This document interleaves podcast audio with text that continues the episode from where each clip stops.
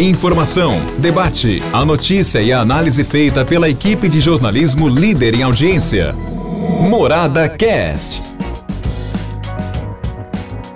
Olá, meus amigos, estamos começando, viu, mais uma semana, segunda-feira, com o nosso assunto editorial, nosso podcast. Mas antes eu tenho um recadinho aqui muito importante para você. Que vergonha, hein? não é o recado, não. Esse aqui, vergonha, é ferroviária, pelo amor de Deus. Quer dizer, um time com um pé já dentro da Série A3, o acesso à Série A3, de repente deixa escapar essa possibilidade nos pênaltis. Eu nunca vi coisa igual. Um time perder quatro pênaltis, eu nunca, eu nunca vi isso na minha vida.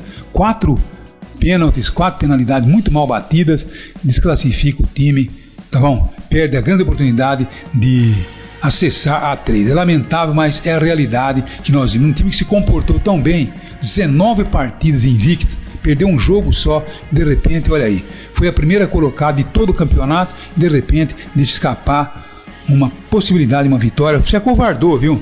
Jogou um futebol retrancado, jogou um futebol inibido, quando deveria ter ido com tudo para cima do adversário, tanto lá no Ceará como aqui em Araraquara. Lamentável, mas enfim, futebol tem das surpresas, né? Mas vamos lá não para Laquara. Se você precisa aumentar suas vendas, acesse nãoparalaquara.com.br, uma plataforma totalmente grátis. Não fique aí paradão, cadastre sua empresa e seus produtos, tá bom? É esse o recado que eu dou a você.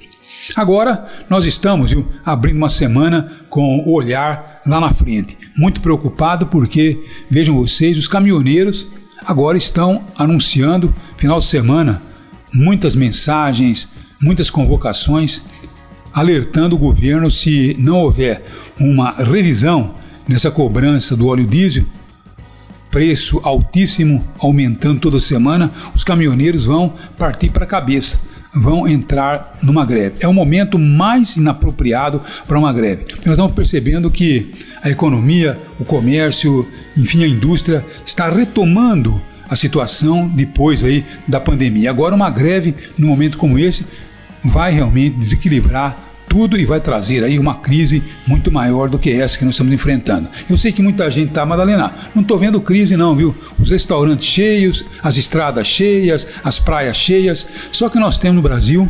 210 milhões de habitantes.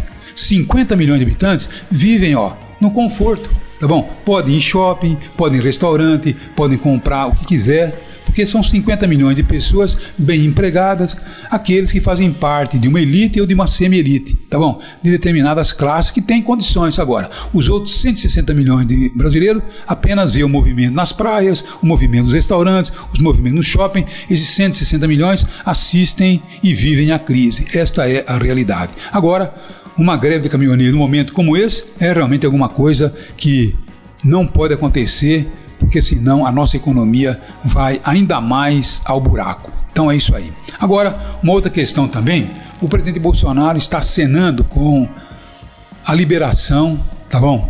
É, do uso, quer dizer, das pessoas sem uso de máscara, quer dizer, eliminar a necessidade, a obrigatoriedade do uso de máscara. Bolsonaro, presidente Jair Messias Bolsonaro, para com isso. Larga a mão, cidadão. Tem tantas coisas importantes para o senhor ver. Você vai se preocupar com máscara, que foi tão importante agora? Hoje pela manhã no programa de rádio, o Antônio focou bem.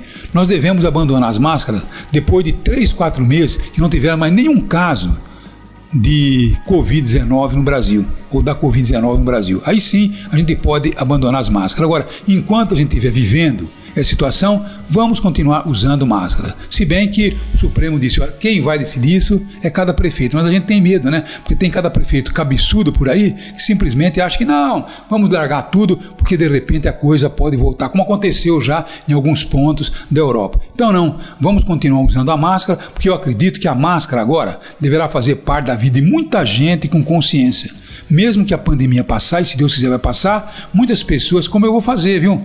Vou usar, vira e mexe a máscara. Eu tive um resfriadinho, estou percebendo que eu estou um pouco gripado, eu já taco a máscara. Sabe por quê? Porque assim eu evito de contaminar outras pessoas. Assim todos tivessem essa orientação, tivessem essa consciência. Tá bom? A máscara vem sendo usada em alguns pontos do mundo com muita eficiência para evitar a propagação não só da Covid-19, mas sim de outras doenças também. Tá bom? Então é isso aí. É isso aí que eu gostaria de deixar a você nessa abertura semana. Um abraço a todos e até amanhã, se Deus quiser. Um abraço. Morada Cast. Morada.